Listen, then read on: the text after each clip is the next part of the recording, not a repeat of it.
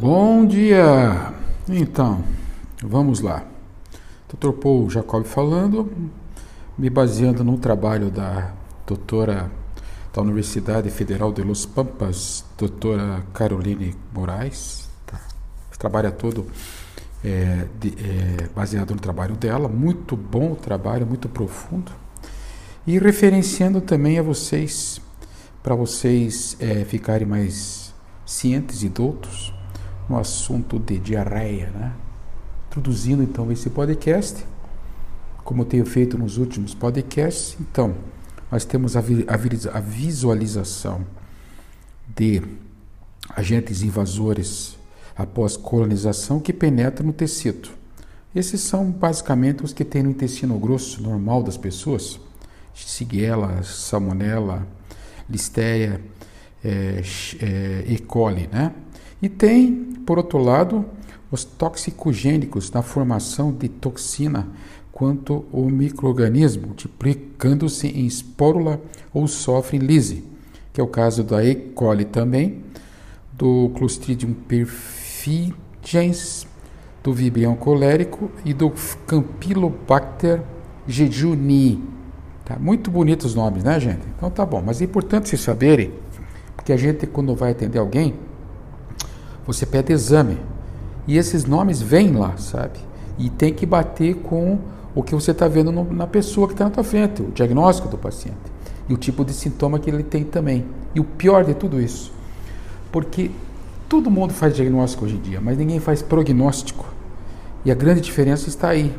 Vocês têm que saber o que pode e o que vai acontecer com o seu paciente, ou a pessoa, o seu parente que está deitado na cama, está tendo uma diarreia, uma virada de olho, uma inconsciência, né?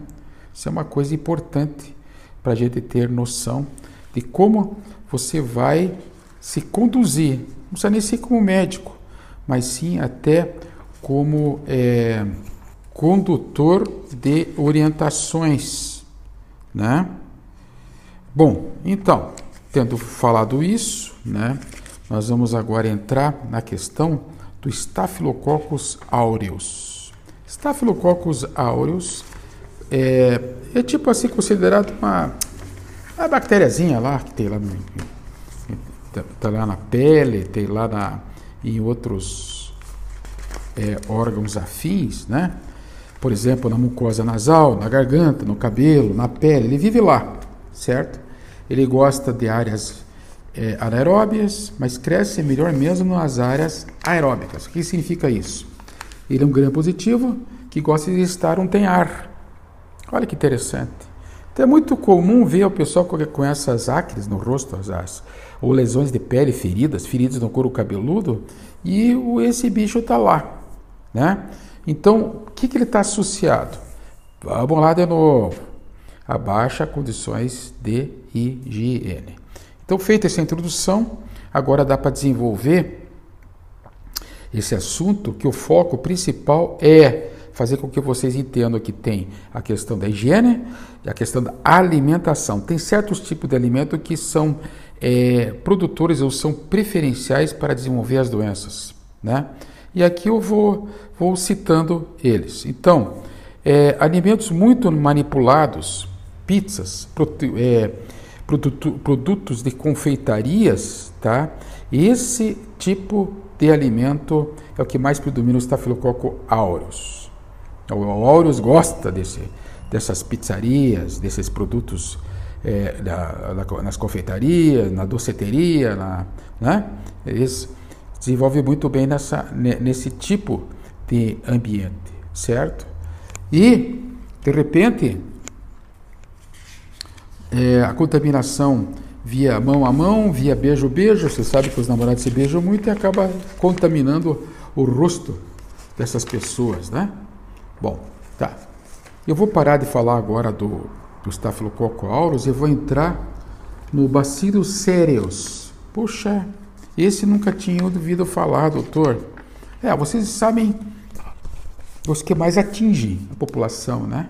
Certo? Como é o caso do é, desses que eu já citei agora.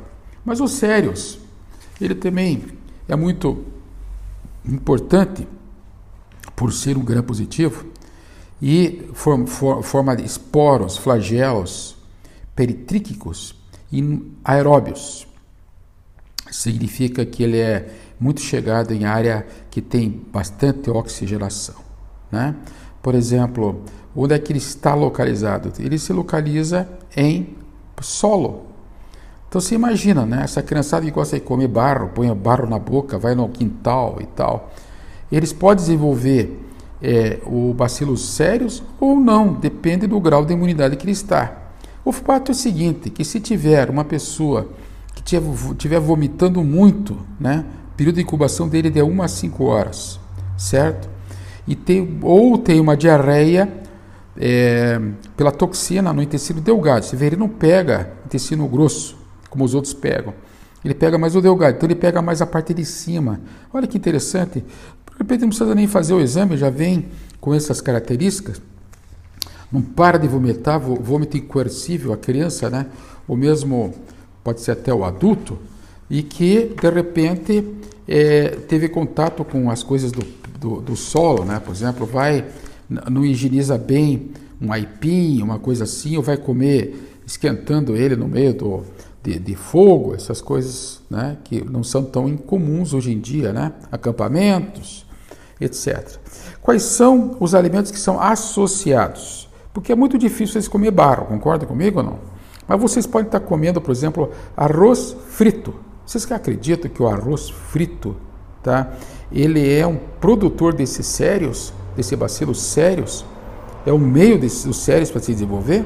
Todos os alimentos amiláceos, olha só, gente, aqui, ó, leite em pó e sopas em pó. Cuidado, então. Pessoal que acorda de manhã, costuma tomar café com leite. Aliás, o leite nunca eu vi um bicho tão, tão, vamos dizer assim, criticado, né? É criticado por ter lactose. A gente depois de 5, 6 anos de idade já não produz mais a lactose. De repente você tem agora essa visão do bacilo sérios. O bacilo sérios, ele é termoresistente, viu? Imagine que para essa toxina emética ser desarticulada, você tem que ferver o alimento a 126 graus por 90 minutos Conclusão: ninguém faz isso. Certo? Ninguém, não é possível que a gente vá fazer isso de manhã. Acordar de manhã e botar o, o, o leite para ferver, seja em pó, ou mesmo fazer uma sopa em pó para ferver durante uma hora e meia. Hã? Essa parte emética dele. A parte diarreica dele, tá? Emética é quando vomita. É, vai de 55 graus por 25, por 20 minutos, vocês acabam é, destruindo esse crescimento dessa toxina e ou a esporulação dela, né? Bom, então o que, que você tem que fazer? Tem que ferver bem, como eu falei, acima de 60 graus, né? E principalmente de se armazenar esses alimentos que têm é, é, que tem origem no solo, principalmente. Outra figura que é muito comum no nosso meio chama-se salmonela. Quem já não ouviu falar da salmonela, né? Salmonela entérica, salmonela tifi, ou do, a produtora do tifo, sorotife, salmonela tifi. É febre tifoide, febre entérica, enterocolites. Meu Deus do céu. Só de falar de tifo, o pessoal já sai correndo de medo desse troço aí. E nós temos aqui a febre, não é que seja tifo, a febre tifoide, né? Tipo, associadas a quê? Salmonela está associada a ovos, maionese e frango. Olha só, o ovo, geralmente o ovo, ele vem ou cozido ou frito. Mas esse pessoal que gosta de comer o ovo meio com a gema meio mole, ele tem um, uma, um agravo no índice de contaminação, certo? Pelo, pelo controle da recontaminação. Passando agora para outra, muito importante, talvez a que menos o povo saiba e que seja uma das mais importantes, chama-se Listeria, tá? É gram positivo, a bactéria tipo gram positivo, tá? Ele tem uma característica, ela sobrevive em altas concentrações de sal e amplamente disseminada na natureza, entre homens, animais e ambiente. Então, é muito difícil você escapar de uma listéria. Por quê? Porque hoje todos os alimentos têm sal. E ele, mesmo assim, esses alimentos que vêm com sal, aliás, tão criticado, né? Se estão usando mais que 5 gramas de sal por dia, vocês vão ficar hipertensos e diabéticos, vão ter lesão renal no sistema renino-angiotensina, certo? Então tirem o sal. Aí você vira e põe assim: não, não tire o sal, porque o sal é importante para matar as bactérias e tal. Tá, menos a listéria. Sim, mas daí? Esqueça a listéria. Listéria monocitogênesis. Como esquece a listéria? Vocês vão ver agora o que eu vou falar, tá? Ela suporta sucessivos congelamentos e descongelamentos. Olha a sacanagem, gente. Se tira da, da, geladeira, depois se põe no congelador, no congelador, não, puta, eu tirei, pus e não tem quem sobreviva a isso. A listéria sobrevive, viu?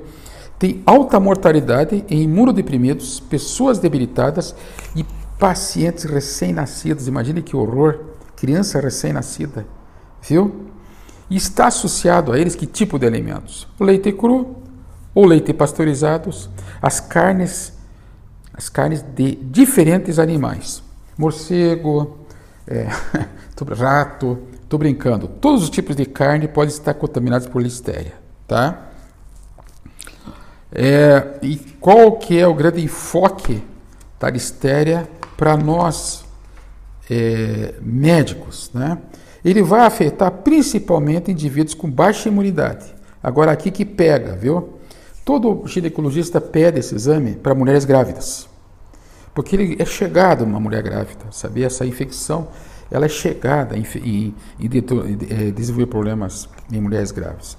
Recém-nascidos, pessoas idosas, pacientes imunodeprimidos, vítimas, pacientes vítimas de câncer, pacientes recém-transplantados, olha só, pessoas em diálise e pacientes aidéticos. Isso aqui, há 20 anos atrás, ninguém dava muita bola.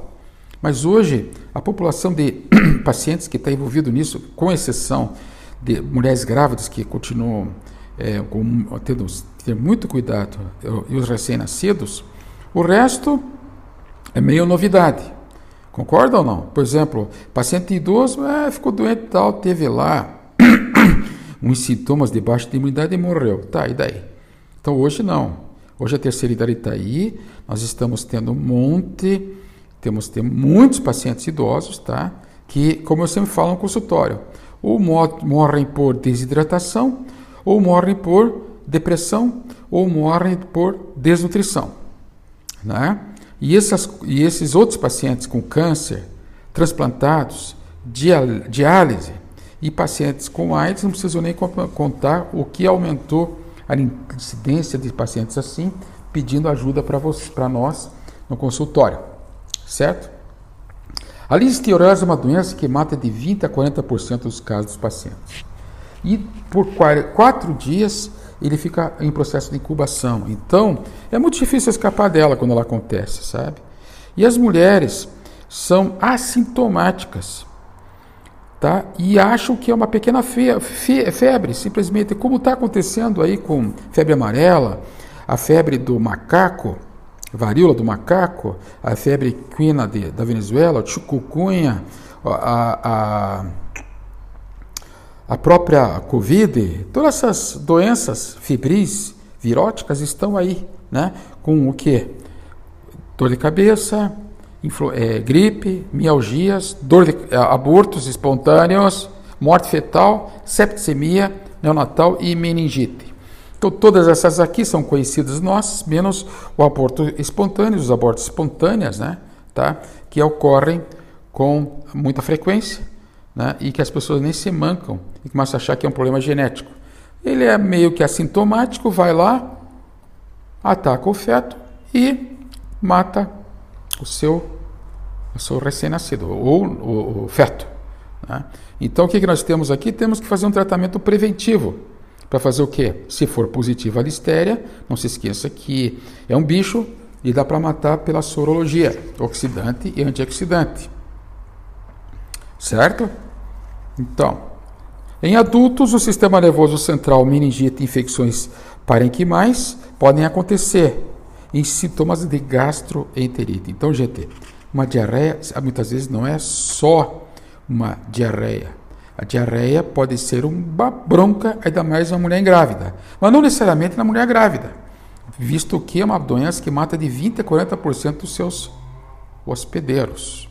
Né?